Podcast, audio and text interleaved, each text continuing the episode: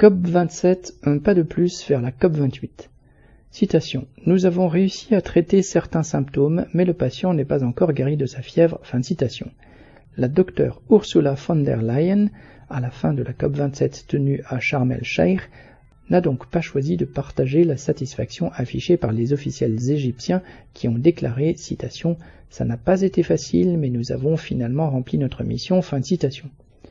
Si la mission consistait à réunir au bord de la mer Rouge plusieurs dizaines de milliers de participants à la 27e conférence censée lutter contre le dérèglement climatique, ainsi que 630 lobbyistes déterminés à œuvrer en faveur des énergies fossiles et à publier finalement une liste interminable de résolutions, la mission est en effet accomplie.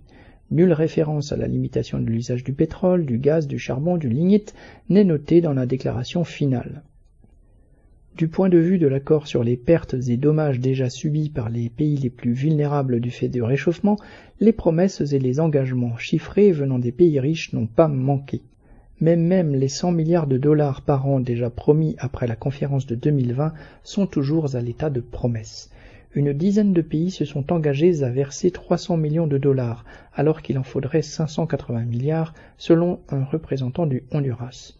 Il est à noter d'ailleurs qu'il ne s'agit que de prêts, engageant donc les pays pauvres destinataires dans une spirale de dette.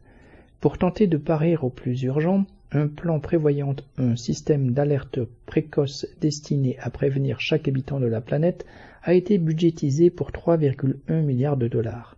Peut-être le coût du recrutement et de la formation des milliers de pigeons voyageurs capables d'informer des agriculteurs du Nigeria ou des pêcheurs du fleuve Amazon est-il même inclus?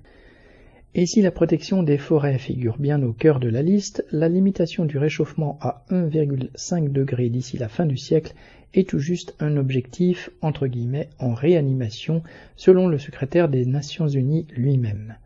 Après la nullité de cette 27e édition de la COP, il est encore prévu courant 2023 un sommet sur l'ambition climatique entre guillemets avant une COP 28 qui devrait se tenir à Dubaï et c'est sans compter un sommet à Paris annoncé le 20 novembre par Macron, toujours pour bavarder sur le réchauffement climatique, faute de faire quoi que ce soit pour le combattre. Pendant ce temps, la planète pourra continuer à brûler tranquillement.